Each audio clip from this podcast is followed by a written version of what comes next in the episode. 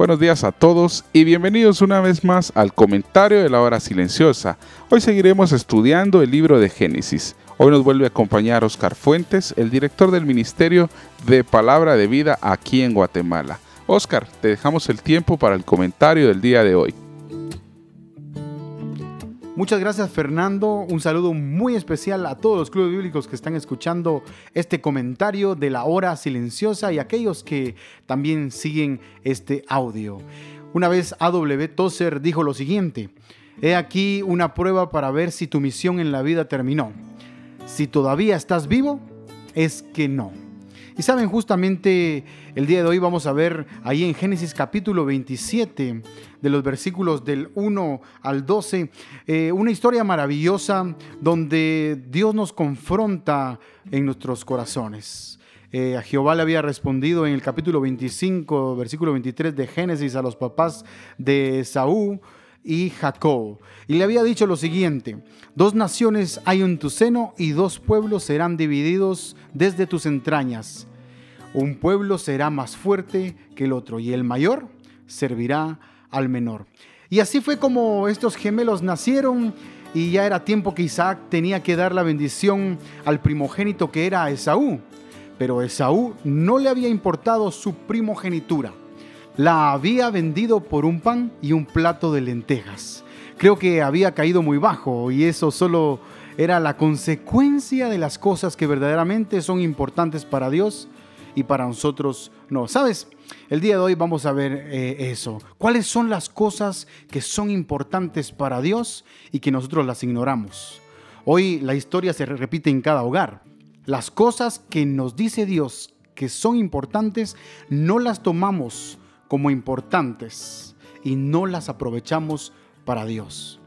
¿Qué es lo que Dios te pidió en tu vida el día de hoy? Sabes, la hora silenciosa es un tiempo especial donde nosotros podemos reflexionar de qué es lo que Dios quiere que yo haga en este día. ¿Qué es lo importante para Dios? Sabes, Dios quiere tu santidad. Dios quiere una vida consagrada delante de Él. Eso es lo que quiere el Señor el día de hoy. Practícalo. Cuando ignoras el consejo de Dios, tu vida se desconecta de su voluntad. Esa es una realidad en nuestra propia vida. Sabes, a lo largo del pasaje vamos a ver que la madre de Jacob hizo todo lo posible por conseguir que su hijo favorito, ¿verdad? Y algunos por ahí eh, hogares tienen hijos favoritos. Cuidado con eso. La madre estaba buscando esto en su hijo favorito que era Jacob. Para los judíos era sumamente importante lo que estaba pasando.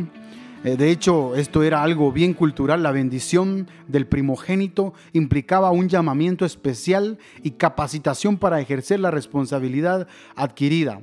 Sabes, en Hebreos, por ejemplo, capítulo 12, versículo 16 al 17, dice lo siguiente, por lo cual levantad las manos caídas y las rodillas paralizadas y haced sendas derechas para vuestros pies, para que lo cojo no se salga del camino sino que sea sanado. Seguid la paz con todos y la santidad, sin la cual nadie verá al Señor.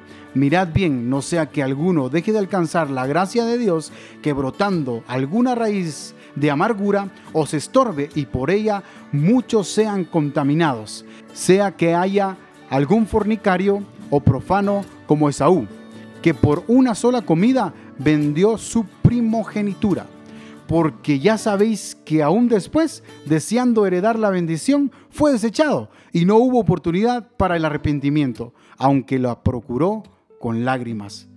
Eso dice Hebreos. Y saben, eso me hace pensar de cuando nosotros despreciamos la bendición de Dios. Dice, la procuró con lágrimas. Eso es lo que quiero hacerte pensar el día de hoy. ¿Sabe? Eh, esto no quiere decir que Jacob hizo algo bueno. Él y su madre actuaron mal y así muchas veces nosotros buscamos hacer la voluntad de Dios queriendo ayudar a Dios como si Dios necesitara de nosotros. Dios no necesita ayuda para cumplir su voluntad. Sabes, el pasaje de hoy me llama mucho la atención. Y es que en el verso 27 habla acerca de que Jacobo sabía el mal que estaba haciendo y aún lo hace. Él está consciente de esto. Y sabes, muchas veces nosotros estamos conscientes de esto y nos perdemos de la bendición especial que Dios tiene para nosotros. Martín Lutero una vez dijo lo siguiente, yo predico como si Cristo fuese crucificado ayer, resucitó hoy y fuese a volver mañana. Eso es lo que Dios quiere para tu vida.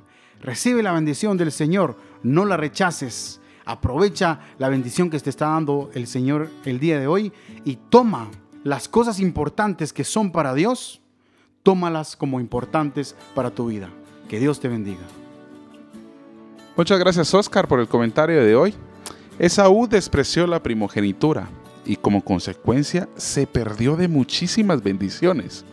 En este tiempo de cuarentena tenemos la oportunidad de aprender a valorar el tener una verdadera relación con el Señor pero a veces no nos damos cuenta de todas las bendiciones que perdemos por darle poco valor a nuestra relación con Dios.